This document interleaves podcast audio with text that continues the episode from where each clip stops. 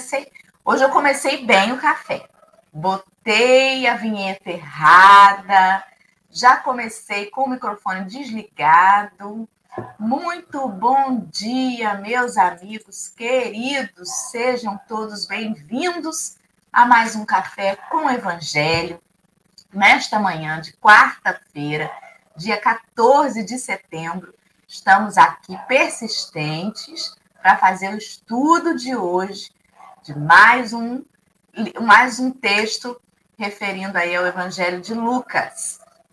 Antes de cumprimentar os amigos do chat, quero cumprimentar os nossos amigos da comunidade da, dos deficientes visuais, os companheiros que têm baixa visão, ou simplesmente aqueles videntes, porém usuários dos podcasts que estão apenas nos ouvindo e não nos vendo.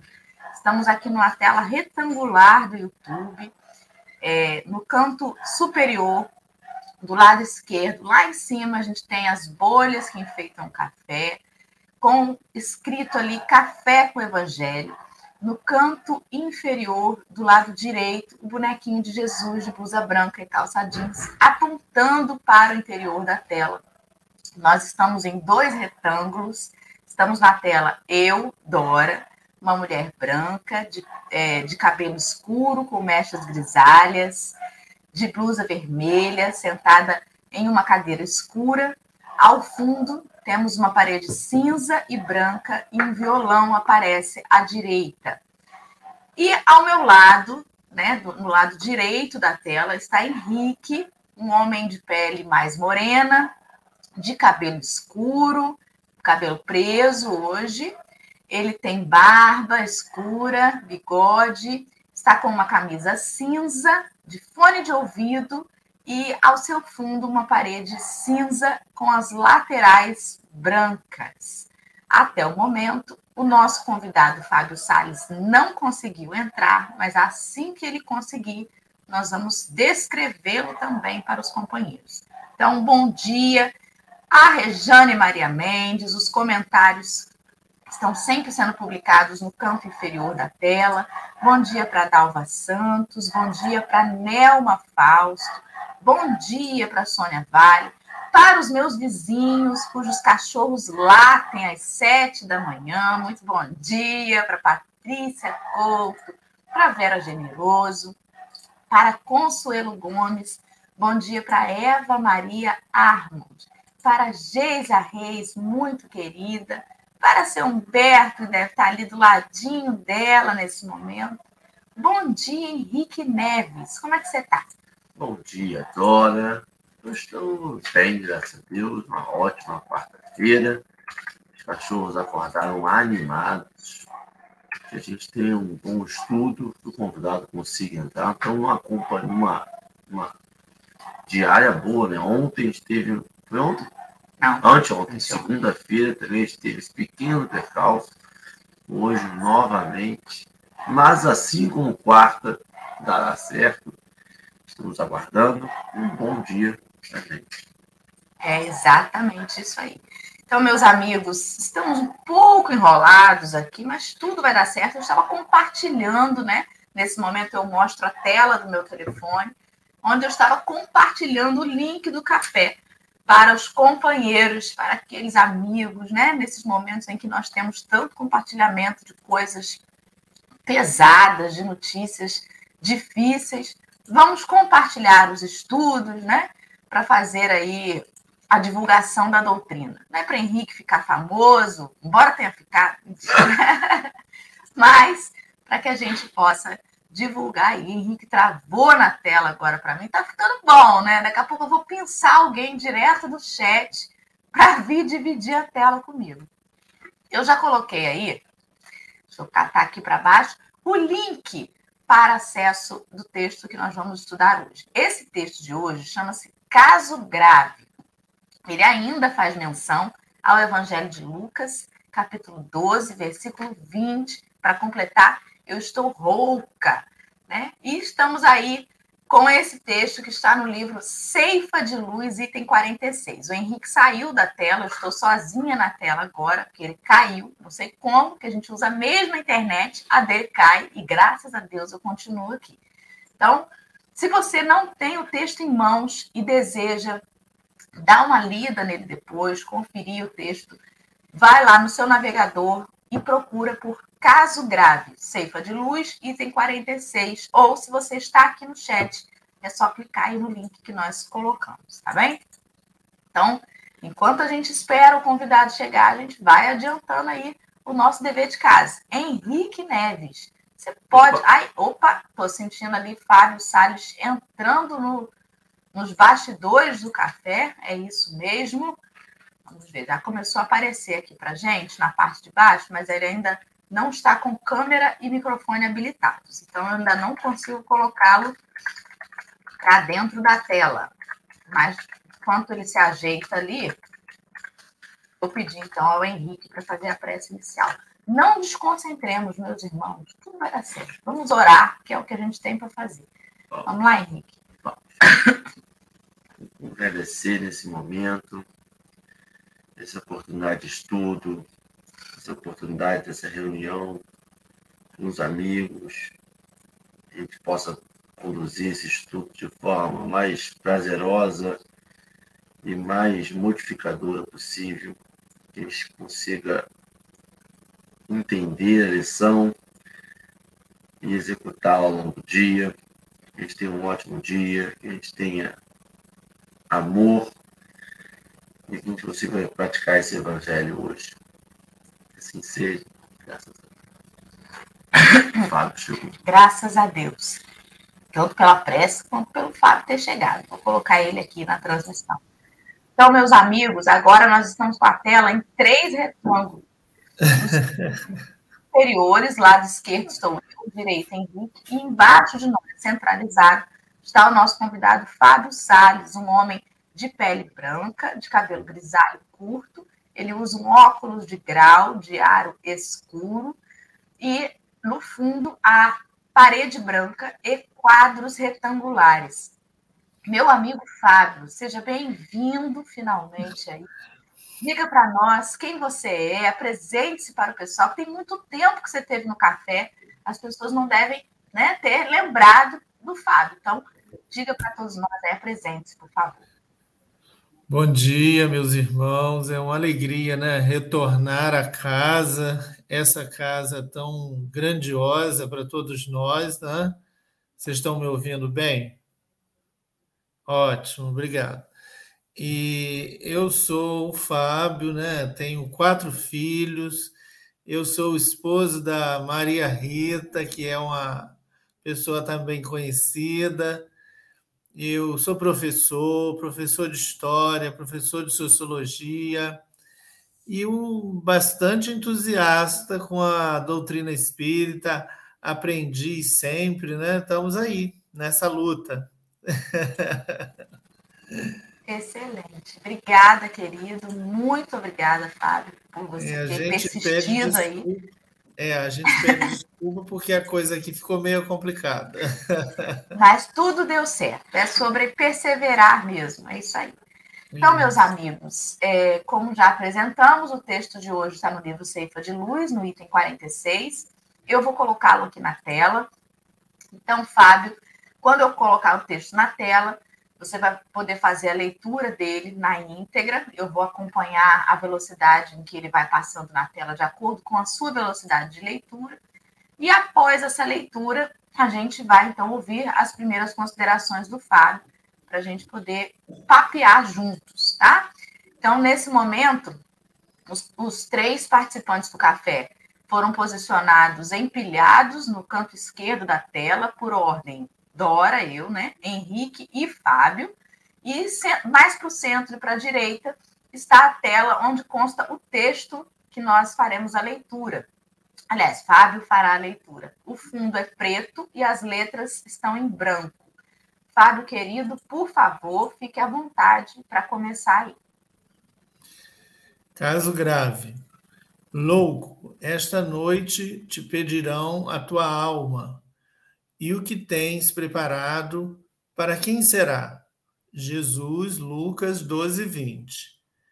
Dentre os nossos companheiros de experiência humana, aquele que apenas enxerga as suas necessidades sem consideração para com as necessidades dos seus vizinhos, que jamais se afastou da casa farta, nem mesmo por momentos para levar um pão à choupana que a penura, a penúria vigia, que nunca se lembrou de oferecer migalha dos recursos que lhes são próprios nas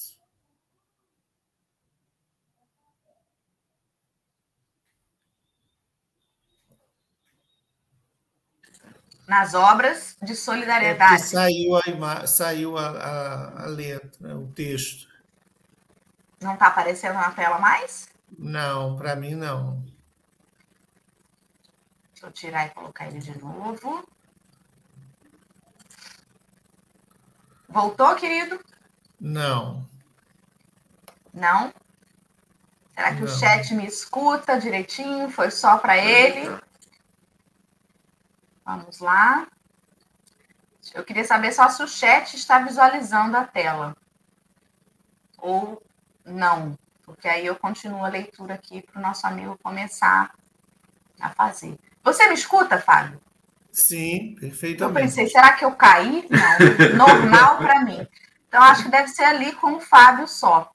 A Clarice Aparecida diz que está aparecendo normalmente. Então, eu vou continuar aqui a leitura, para que depois, então, o nosso amigo possa começar as considerações, né? Então, ele dizia, né, ele lia ali o texto, dizendo que, é, dentre os nossos companheiros... voltou a aparecer. Voltou? Então, vamos lá. As obras de solidariedade, onde você parou? Vigia que nunca se lembrou de oferecer migalhas de, dos recursos que são próprios nas obras da solidariedade que se ver exclusivamente às exigências dos próprios, dos próprios filhos, laureando-os abastança e carinho, sem tentar nem mesmo ao de leve minorizar o suplício das crianças abandonadas que se iluminou com o facho da ciência e trancafiou em bibliotecas valiosas, sem estender as mais ligeiras restas de luz aos ignorantes, que se enriqueceu de atributos afetivos do lar tranquilo sem acender, em tempo algum, o menor raio de esperança ou de alegria para a viuvez em desamparo, que unicamente sabe desfrutar vantagens pessoais sem alongar braço amigo na direção dos que ensejam, por singela oportunidade, das muitas oportunidades de elevação, de progresso que lhe favorecem a vida que vai, a vida que vai, existência fora, no carro da saúde física, cerrando os ouvidos para não escutar o choro e a súplica dos doentes que lhe rogam proteção e consolo. É de todos o irmão prejudicado pelo egoísmo, um caso dos mais graves e dos que mais se carecem de piedade, com direito a ser internado com a urgência de nosso pronto socorro da oração. Emanuel. Muito bem, agora removemos o texto da tela e o nosso amigo querido Fábio Sales pode começar suas considerações sobre ele e a gente vai entrando junto conversando com você, querido. À vontade. Sim. Então, é um texto belíssimo, né? que nos remete é, às nossas carências, né? ao nosso grande aprendizado. E, de pronto, Emmanuel já nos coloca a realidade do egoísmo, que nós nos enclausuramos e, na maioria das vezes, nós esquecemos de ofertar, esquecemos de lembrar que no nosso grande aprendizado, né, temos algo a fazer. E o que seria isso? né? já que a proposta é a gente bater um, um breve papo, né? E o que, que seria isso, né? Qual é, qual é a, a, a mola que vai produzir o aprendizado eficaz dessa relação?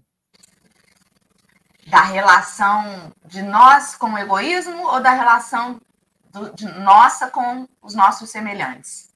De nós com os nossos semelhantes para o nosso aprendizado, né? Aí. A primeira coisa é não fugir das nossas responsabilidades, né? Porque os exemplos que Emmanuel coloca ali no texto, eles são todos nesse sentido de fuga. Porque, olha bem, os exemplos que ele coloca. Quem jamais se afastou da casa farta, nem mesmo para uns, por uns momentos, para levar um pão à choupana que a penúria vigia. Nós, quando estamos agasalhadinhos dentro do nosso lar, bem poucas vezes lembramos daqueles que não têm essa oportunidade, né? Então, nós fugimos às nossas responsabilidades, porque nós somos, sim, responsáveis por aqueles que têm menos do que nós, materialmente falando, né?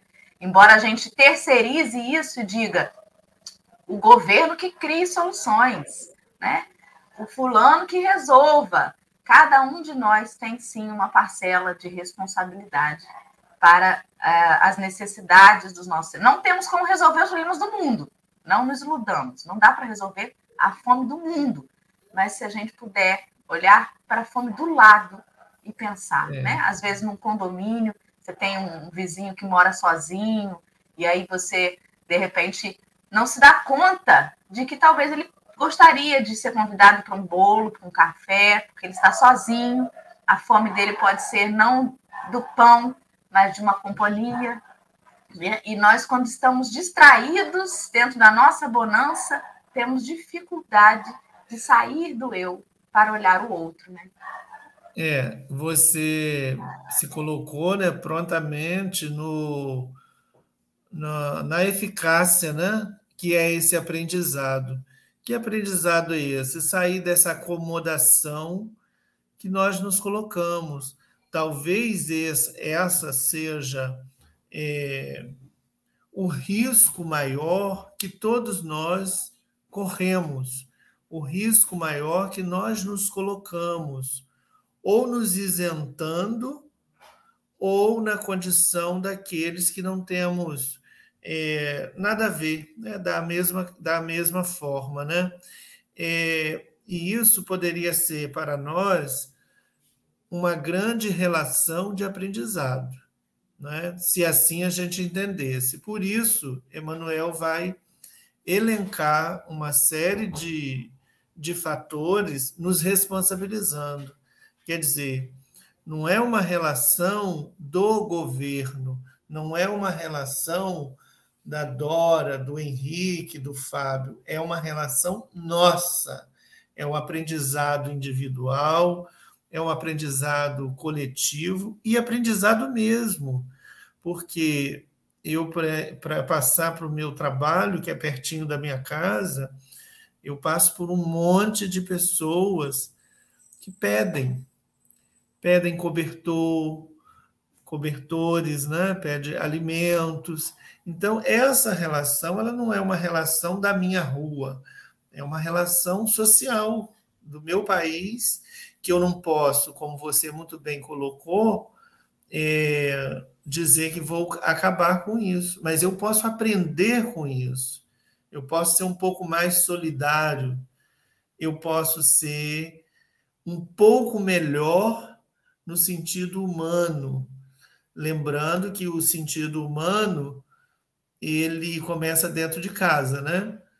Com a minha esposa, com os meus filhos, e aí eu tenho que cuidar dessa relação, tudo gerando aprendizado. E aí a gente também vê o quanto o texto é amplo, não é? porque ele não está numa relação é, específica, seca, ele se dilata. E ao se dilatar, ele nos mostra inúmeros caminhos difíceis, né? Porque o texto fala da dificuldade e é dificuldade nossa, né? De aprendizado, de sermos um pouco mais solidários, um pouco melhores a cada dia, que é a proposta da doutrina espírita, né? Justamente. Henrique, você tem algo para colocar? Eu, eu fiquei travado em, em, na repetição da palavra aprendizado que o Fábio fez. E é tão interessante porque muitas das vezes a gente esquece que a gente veio aqui para aprender e acha que a gente está numa grande aula de reforço só, sabe? Quando só está revendo a matéria. Ah, não, isso aí eu já sei. Isso aí, é, concordo, faz parte mesmo. Eu estudei isso na quinta série. Não, isso aí eu lembro. Isso aí, no verão de 92, eu lembro disso aí. E, e não é, né? É aprendizado. E aí o aprendizado pressupõe uma falta de conhecimento. A gente não tem conhecimento de algumas coisas. A gente vai aprender uma matéria nova cada dia. A gente vai descobrir uma potência nossa que estava oculta todo dia. Se a gente passa o dia reafirmando convicções, reafirmando é, verdades para a gente, a gente não está aprendendo. A gente não está revendo a matéria. A gente está simplesmente olhando de forma diferente o aprendizado pegando o que eu já quero, já sei a matéria, o que eu já sei, e vou só reafirmar aquilo ali. É, é importante isso que, o, que o Fábio falou, de aprender, aprender, aprender, porque o aprender, ele te joga nessa situação de que eu não sei. Para te jogar na situação de eu não sei, você já tem que ter uma humildade, já tem que lutar contra o seu ego de uma forma ali interior, única, pessoal que não é só mais do espiritismo, é do individualismo, é do ser humano. É, é interessante isso e o quanto os exemplos que Emmanuel te coloca, você, por mais que você tente, num deles a gente se encaixa. Por mais que a gente tente, até mesmo de forma muitas vezes mentirosa, porque a gente muitas vezes não faz, mas gostaria de fazer, ou fez uma vez na vida e, se, e quer se encaixar como se fosse verdade diária, mas em uma delas a gente não fez. Uma delas a gente negligenciou. Com uma só tá bom, né? Não, é. então, e a gente, é, lembrando né, toda, toda essa, essa explanação do Alexandre, é, é a gente então, Henrique, Henrique. Eu não luto pelo meu nome, eu não luto pelo meu nome. Está Henrique, né? E, na verdade, o que, que acontece? É, é extremamente educador. Então, ele não, ele não traz outro colorido, né? o colorido da educação e, sobretudo, a sistemática do que é educação algumas vezes a gente elabora, reelabora na relação com o aprendizado a questão, muitas das vezes, que é o outro. E ele está relacionando com a gente, com o indivíduo, com cada um de nós. E aí nós chegamos à relação com o Brasil, né, com o mundo, com esse celeiro que é o Brasil.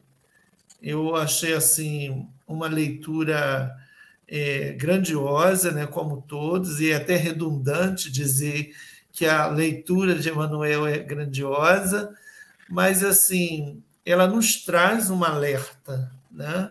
E essa alerta reverte, volta a palavra, né, no aprendizado individual que vai inserir o coletivo, o que a gente vê representado é, nas vias públicas e mesmo na televisão está representado de alguma forma nessas comunidades, nesses territórios que se dilatam, né?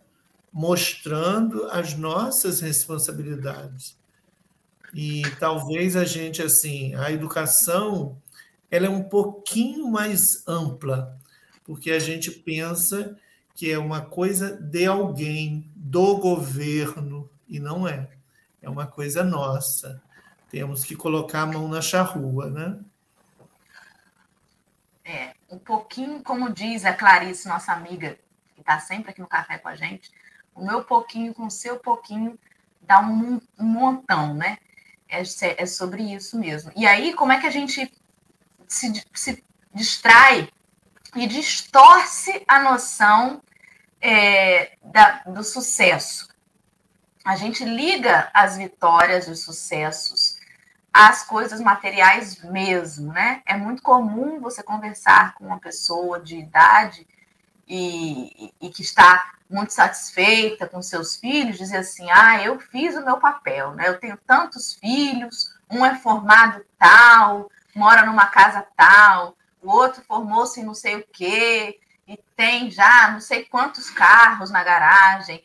Quer dizer, ou a filhos. gente. É, sim, ou filhos, né? Ou procriou. Enfim, é, a gente enxerga com os olhos da matéria ainda para dizer se teve sucesso ou se não teve sucesso. E aí eu me lembro é, que lá no livro dos Espíritos, né, na questão 785, Kardec pergunta qual o maior obstáculo ao progresso. E aí, de que progresso a gente está falando? né? É importante saber. Por isso que na resposta, os espíritos dizem assim: refiro-me ao progresso moral. O maior obstáculo são o orgulho e o egoísmo. E aí eles dizem que ele se refere ao progresso moral porque o intelectual se efetua sempre. Sempre. Você pode muito bem conseguir ali um diploma, conseguir uma casa boa, conseguir não sei quantos filhos, carros na garagem, mas e o progresso moral? É. E aí, linkando com isso, um pouquinho antes da gente entrar, eu estava dando uma olhada né, nesse tema aí do egoísmo, e aí eu me deparei com uma, uma, uma publicação da Revista Espírita de setembro de 1865, que, que tem o título assim: Um Egoísta.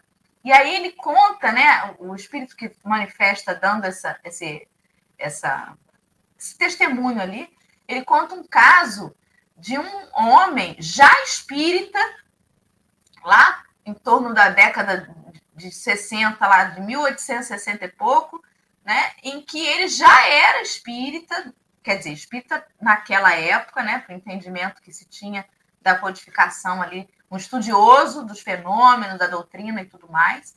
E ele conta que esse, esse homem ele vivia com uma velha tia dele que amava ele como filho e que não poupava trabalhos nem sacrifícios por seu caro sobrinho, né? E ele também, por sua vez, não levantava para botar um garfo na pia. Deixava tudo por conta da, da, da velhinha lá, né? Só que ele era bem folgado, pelo, assim, falando em bom português aqui, né? Não vai estar escrito isso lá na revista Espírita, mas resumindo, ele era folgado mesmo. Ele não trocava a roupa da cama dele. A tia trabalhava de manhã, de tarde, de noite para dar a ele a melhor condição dentro da casa dele ali, né? Para que ele pudesse estudar, para que ele pudesse, olha que coisa, para que ele pudesse progredir aos olhos da carne. E às vezes, sem querer, a gente pode cometer esse erro com quem a gente ama a fim de que meu filho seja o melhor médico, eu não vou deixar ele fazer nada. Eu vou poupar ele de tudo. Não aborreça o Fabinho, que o Fabinho tem que estudar para a prova, né? Aquela coisa toda. E aí, o menino, Fabinho aqui no meu exemplo, que me inspirei no nosso convidado, o menino cresce forma um médico, mas foi poupado de tanta coisa. Às vezes teve problema em casa e a família nem contou para ele. Né? Ele foi poupado, foi criado numa redoma de vidro. E aí ele nem sabe como é que ele chegou até ali. No fim dessa história, que está na revista Espírita, a velhinha desencarna de uma doença pela estafa de tantos trabalhar e se doar por conta desse sobrinho. E logo em seguida, ele também vem a desencarnar num acidente e na hora que tentam invocar o espírito dele nas reuniões espíritas para uma comunicação com ele, ele não vem. e vem um mentor falar sobre ele, pedindo oração por ele, porque na erraticidade ele se deu conta que o seu egoísmo para com a sua velha tia antecipou o retorno da mesma. É claro que ela tinha o livre-arbítrio de não fazer, né? Obviamente, ele não é culpado. Mas ele teve parcela de responsabilidade, porque ele montou em cima dela, né? No sentido de, ah, tá querendo fazer, faça, né? Eu quero mais é que você faça é. mesmo. E ela se doou por ele e acabou adoecendo bem antes do tempo previsto para ela retornar à parte espiritual. Então ele estava numa situação de culpa, de remorso, de angústia muito grande na espiritualidade, o que assustou os companheiros da reunião mediúnica, porque ele era um, um, amigo ali, né, de reunião, então eles acharam que ele estava preparadíssimo, que ele ia chegar no plano espiritual já ia se comunicar. E, no entanto, não. Ele estava sem condições de comunicar-se, tamanha era a dor que ele sentia, sentindo-se responsável por ter feito a tia fazer a passagem tão cedo, né? E aí a gente fica pensando nisso, o quanto que o, o Fábio comentou lá no início, né? O quanto que primeiro esse dever de casa tem que ser feito em família, sem querer, às vezes a gente distrai ali e, e, e tropeça com o egoísmo dentro de casa. É, porque, de fato, ilustra essa história, ela ilustra perfeitamente o tamanho do nosso egoísmo. E aí eu estou aqui refletindo sobre o que você está relatando e mostra também assim: enquanto a gente faz e temos que fazer uma série de trabalhos de visitação, de levar o nosso a nossa colaboração com a para aquelas pessoas que estão sem o alimento, tudo isso denota e mostra a nossa responsabilidade social.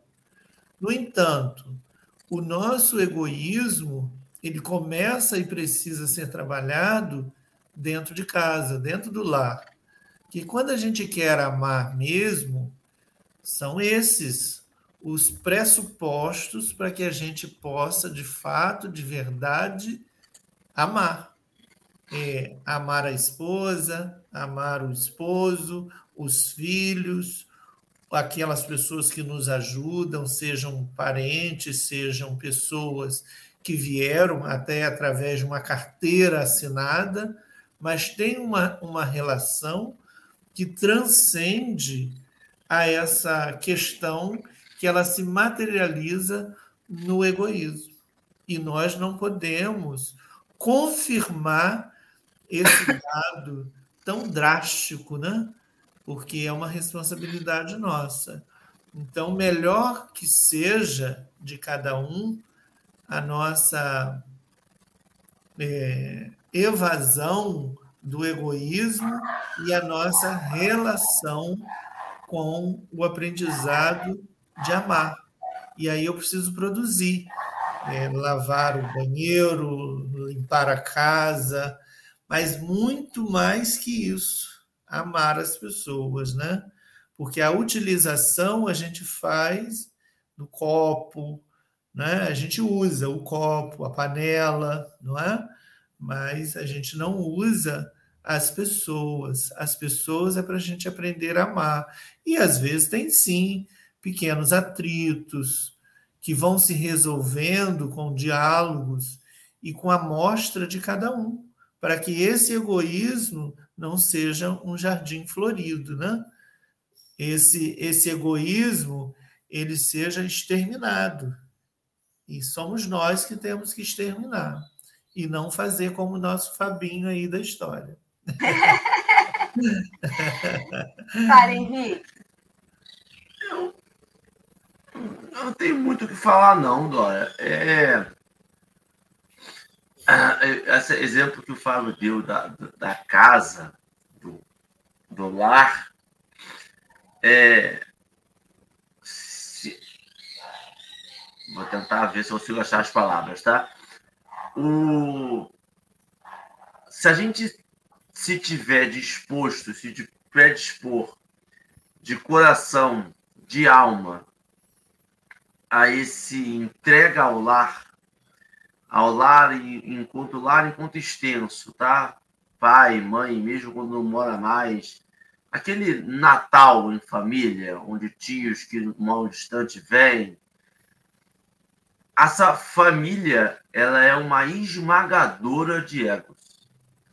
Ela é uma esmagadora de egos, e, e eu digo isso em Brasil de 22, que é impossível numa família no Brasil de 22 você juntar no Natal e todos terem a mesma opinião sobre tudo.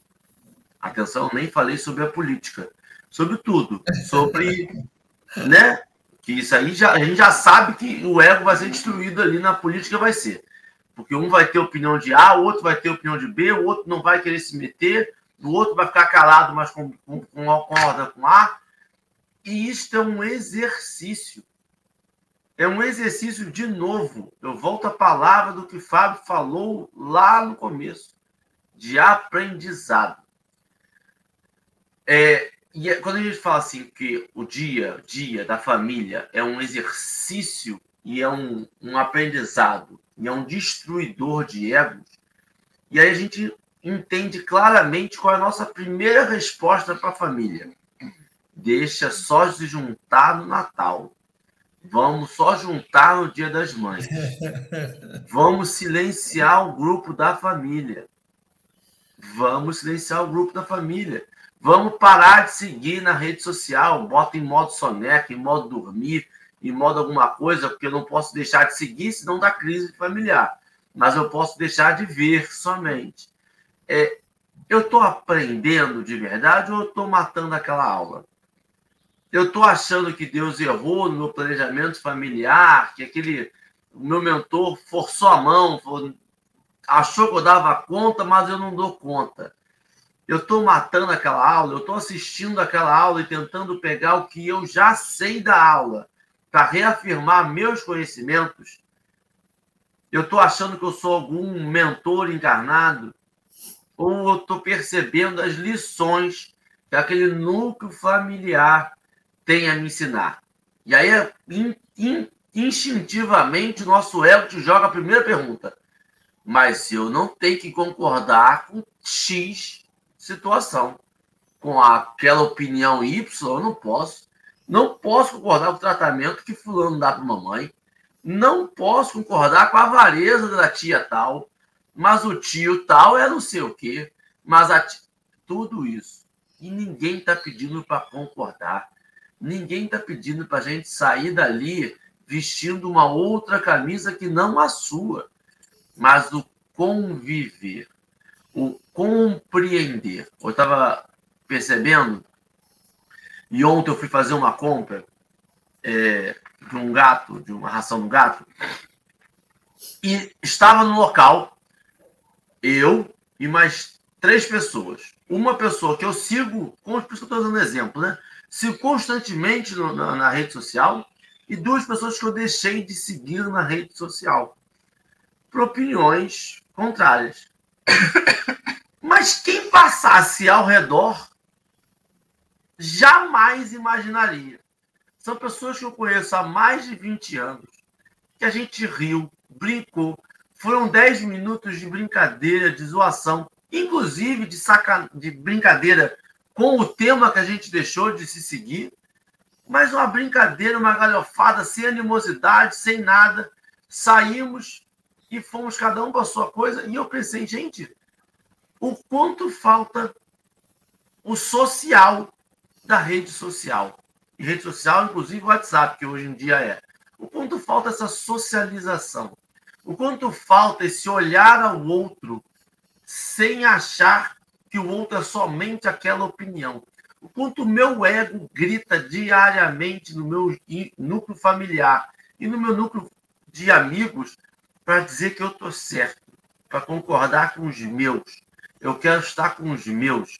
E aí a gente leva isso para a gente enquanto espírito e a gente entende claramente que quando a gente desencarna, a gente vai para os lugares em que a gente se sente confortável, porque a gente tem feito isso diariamente enquanto encarnado. Eu só vou para lugares que eu sinto confortável. Eu só seleciono pessoas no núcleo de convivência onde eu me sinto confortável. Eu não, se eu bebo, eu vou encontrar pessoas que bebem. Se eu não bebo, eu não posso encontrar pessoas que bebem. Se eu vou para casa espírita, eu só posso ter amigos espíritas. Eu não posso ter um amigo umbandista, eu não posso ter um amigo católico. Eu não posso ver a verdade da crença daquele outro ser. a gente está selecionando novamente em qual aula eu estou entrando. E aí a vida não é aquele primeiro grau, segundo grau, onde tem um inspetor e fica olhando quem está matando aula para poder chamar o pai e a mãe. A vida é uma faculdade, que as salas estão abertas. Você entra, assiste a aula que você quer.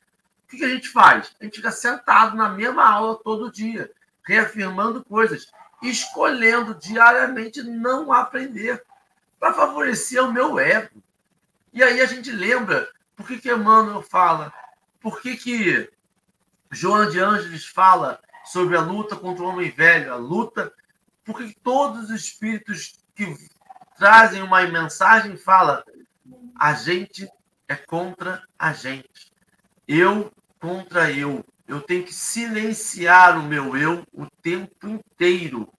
E aí a gente percebe isso. Não é, Fábio. O Dora, é. Dora caiu aqui. Não, estou ouvindo vocês. Vai lá, Fábio.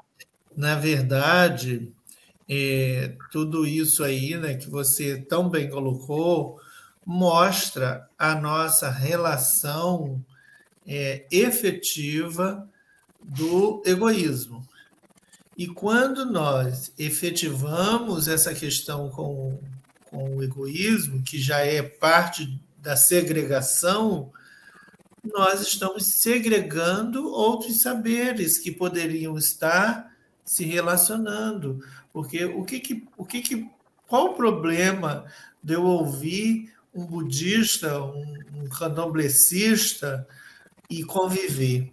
É, outro dia nós fomos numa numa, numa num um encontro que houve no lar de Maria que ele falava de a temática era conviver, amar, conviver para aprender, né? E lá haviam várias religiões e nós tínhamos que conversar sobre isso.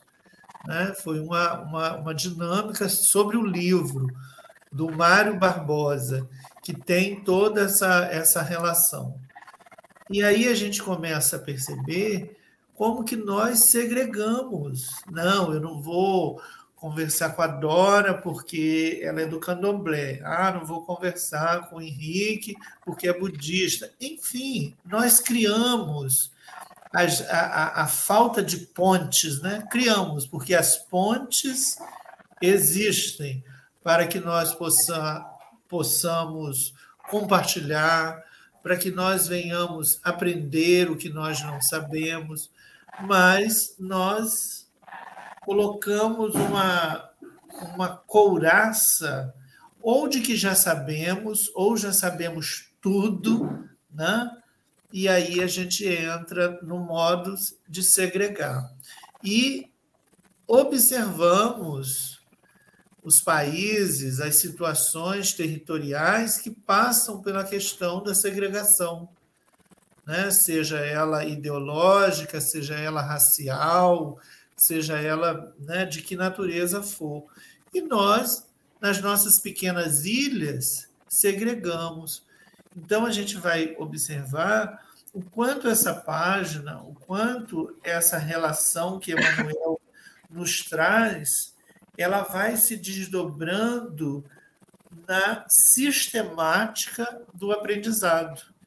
E desde que eu li, a primeira vez que eu li, eu comecei a perceber assim: é, a sistemática do aprendizado é que vai diluir isso tudo. Ou a gente vai continuar segregando com os nossos egoísmos, com as nossas poucas vontades de mudar.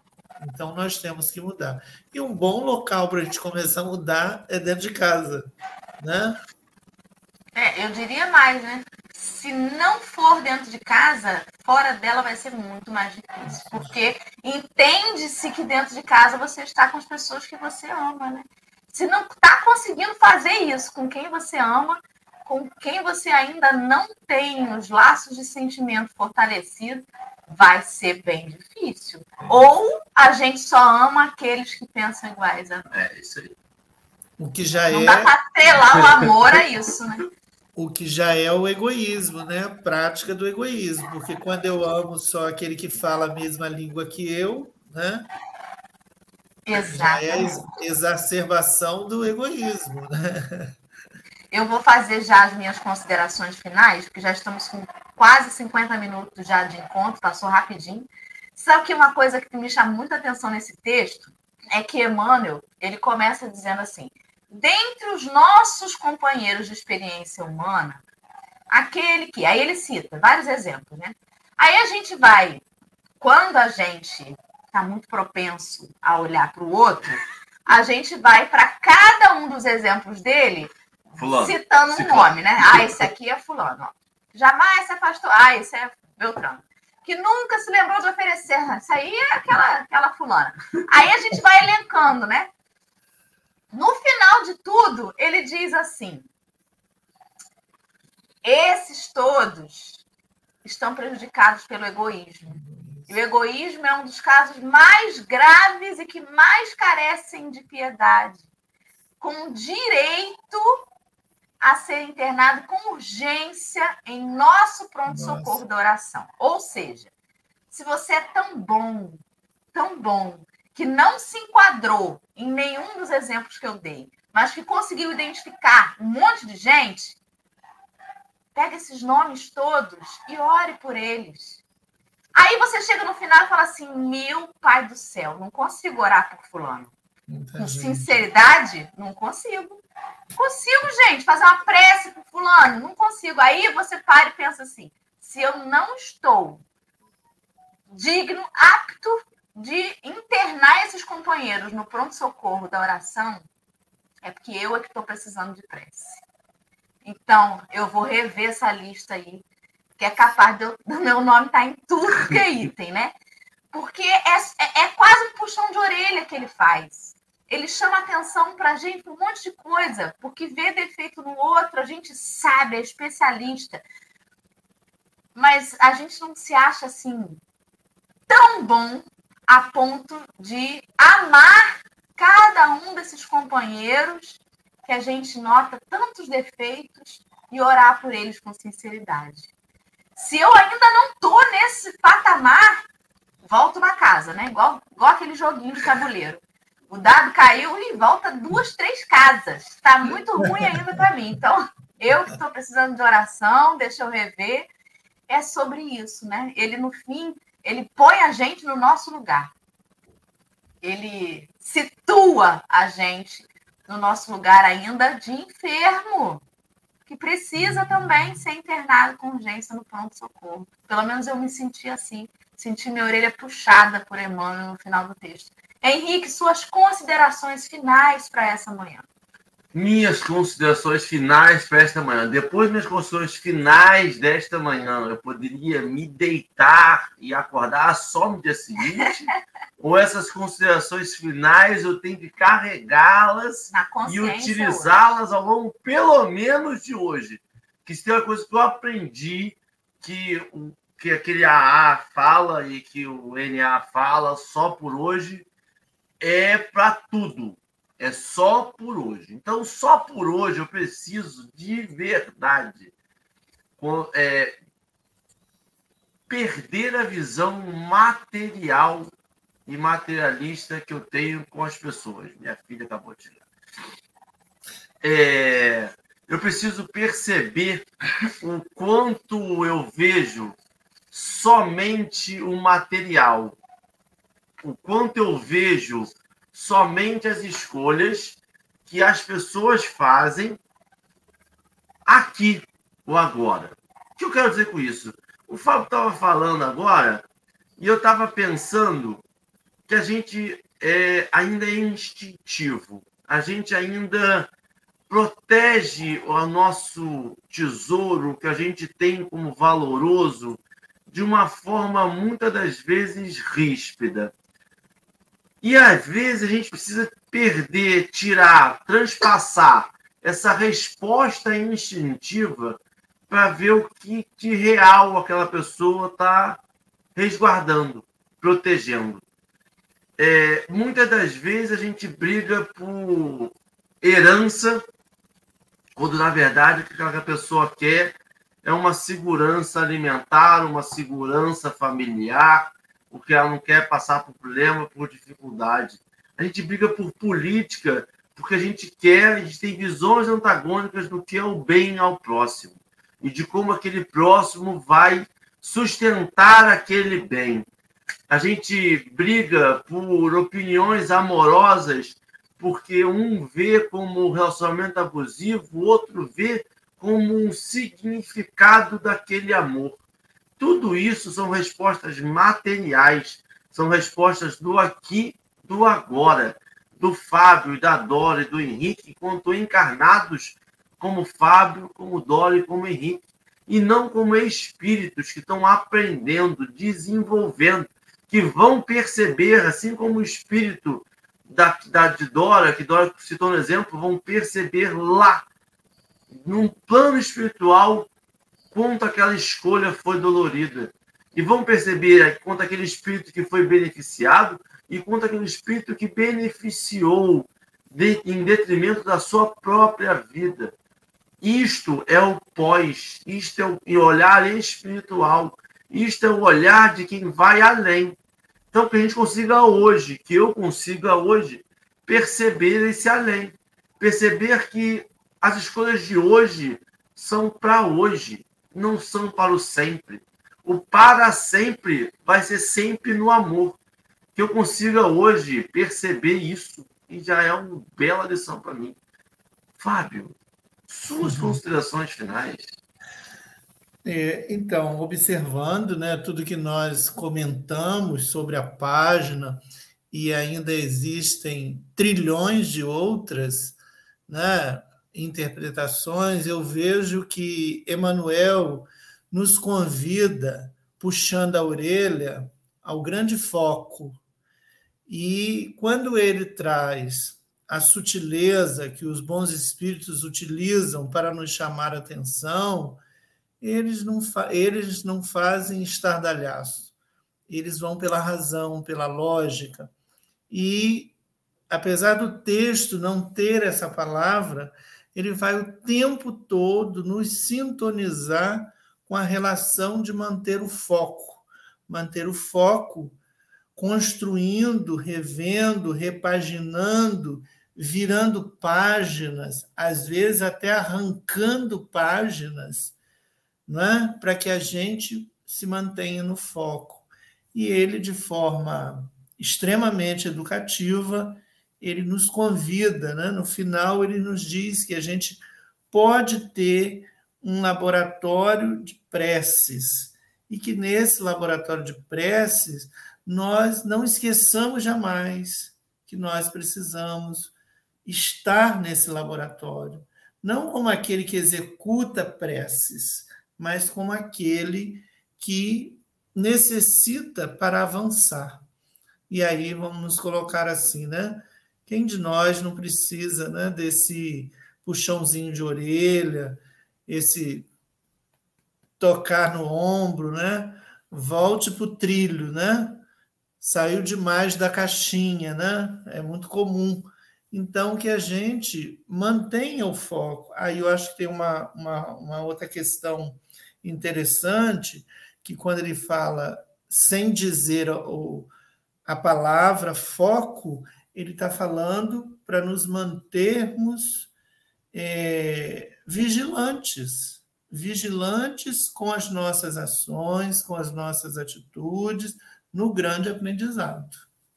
É assim que eu né, caracterizo é, a conclusão desse texto. Exatamente, Fábio. E, e, assim, quando ele fala, quando ele usa a palavra pronto-socorro, não é à toa, né? É porque é uma enfermidade mesmo. E se a gente não se vigiar, a gente também cai doente e cai com frequência. Com frequência. É, então eu quero agradecer aí todos os nossos amigos queridos que acompanharam esse estudo nessa manhã através do chat, a vocês que estão nos ouvindo, a vocês que estão assistindo depois, então sintam-se todos envolvidos aí que vocês possam estar conosco muitas outras vezes. Fábio, muito obrigada pela sua disponibilidade nessa manhã. Perseverança. Perseverança. Quero pedir, então, meu irmão, para você, por favor, fazer a prece de encerramento para nós. Pode ser? Sim. Deus, Pai querido, nós te agradecemos por termos acordado na experiência da carne que nós estejamos neste dia, mais uma vez, voltados para a nossa educação, para que nós não saiamos do foco. O foco é evoluir, trabalhar, crescer, aprender e dizer sempre do fundo do nosso coração: gratidão, Pai amado, por estarmos em família, por estarmos num trabalho, por estarmos numa experiência onde congregam relações de afetos que destroem o egoísmo que muitas das vezes afloram em nosso coração. Que essa luz imensa que invadiu de forma serena a nossa casa possa também está em todos os lares, os lares aqui representados e aqueles outros que não puderam participar. Fica conosco, Senhor, abençoe essa atividade que tão bem faz aos nossos sentidos de aprendizado, ao nosso coração, nos trazendo afeto. Que a espiritualidade amiga nos conceda o foco e a oportunidade de aprender, servir e conviver sempre. Muito obrigado, Senhor. Que assim seja. Graças a Deus. E assim vai ser. Meus amigos queridos, um beijo grande para vocês. Até amanhã, porque todo dia tem. E amanhã tem mais café. Um abraço para todos.